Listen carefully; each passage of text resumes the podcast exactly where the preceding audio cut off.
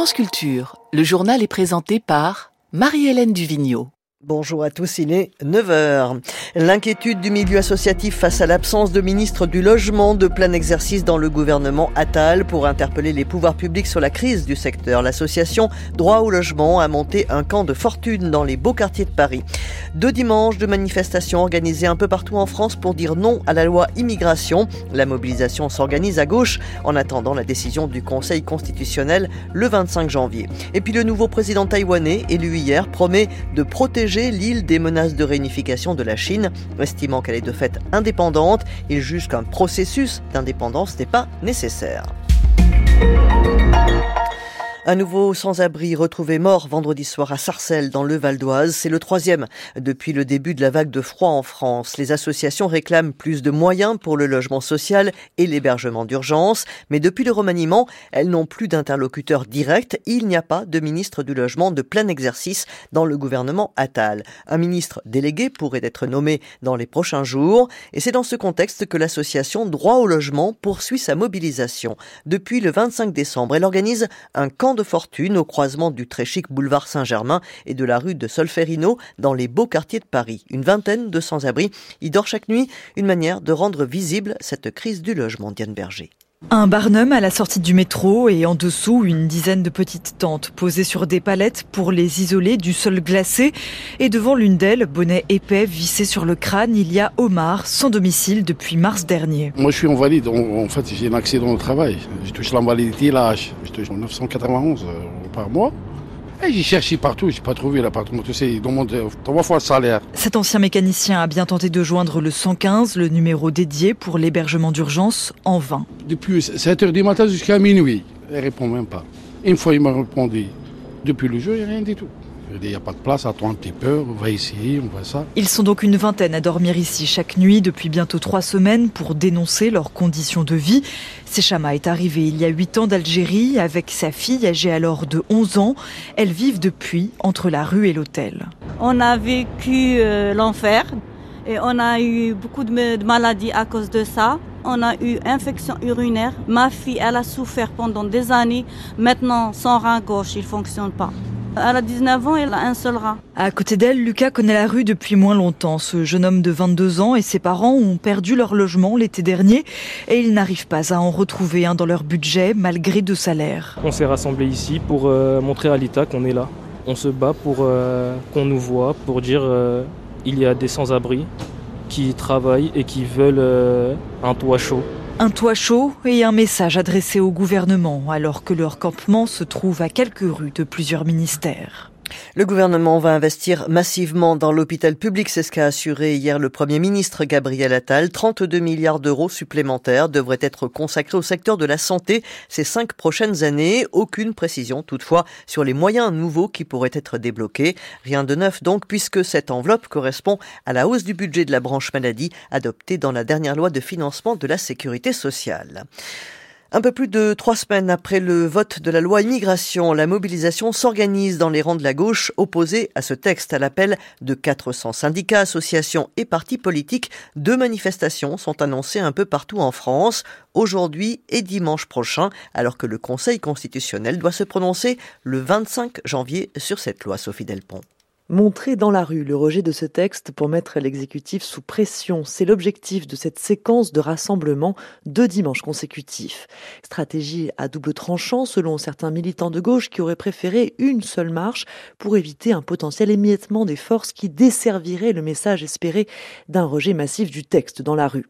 Un premier rendez-vous est donc donné aujourd'hui, place de la République à Paris, mais aussi à Marseille, Lyon, Montpellier et Saint-Étienne notamment, avant une prochaine manifestation déjà fixée la semaine prochaine dans le sillage de l'appel lancé par plus de 200 personnalités du monde syndical, culturel et politique.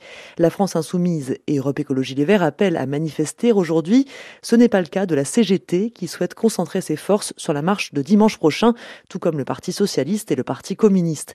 Ils espèrent un rassemblement plus large encore, porté par des personnalités très médiatiques telles que Josiane Balasco, Marina Foïs, Guillaume Meurice ou encore Jacques Toubon, ancien ministre de la Justice de droite. De présidents d'associations de défense des droits de l'homme et de tous les partis de gauche, tous signataires de la tribune publiée dans l'Humanité et Mediapart. Mais l'ampleur de la marche d'aujourd'hui, premier rassemblement de janvier contre la loi immigration, pourrait être décisive pour la suite, selon ses organisateurs. Elle donnera le ton, en tout cas, pour le prochain rassemblement qui se tiendra à quatre jours seulement de la décision du Conseil constitutionnel. Rachida Dati détaille ses priorités. La nouvelle ministre de la Culture a donné sa première interview depuis sa nomination au journal Le Parisien. Estimant que sans culture, il n'y a pas d'humanité, elle indique vouloir la faire entrer là où elle n'entre pas. Elle dit aussi vouloir se battre pour que l'audiovisuel public reste puissant. Quant à sa nomination dans un gouvernement d'Emmanuel Macron qu'elle a longtemps critiqué, Rachida Dati indique qu'elle a accepté parce que le pays est fracturé, un poste qui ne l'empêchera pas de rester maire du 7e arrondissement de Paris.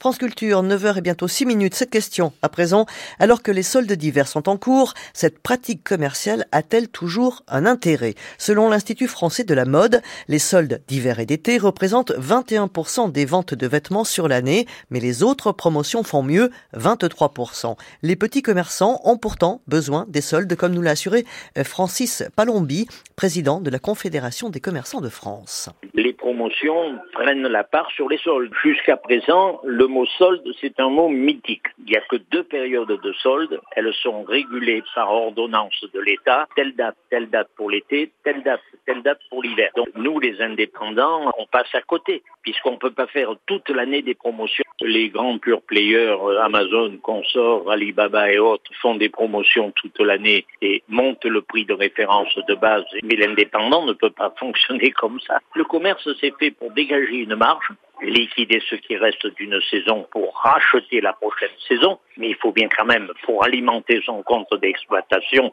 pour payer ses charges et son personnel et vivre de son métier, il faut quand même une marge suffisante. Un indépendant, à partir de moins 44% sur le prix de base pratiqué, le vrai prix, perd de l'argent, ces grands groupes du numérique, à moins 70%, il gagne encore de l'argent faut réorganiser le commerce, le réguler, et il faut un État qui ait le courage de prendre des décisions pour une équité de traitement au sein de la distribution.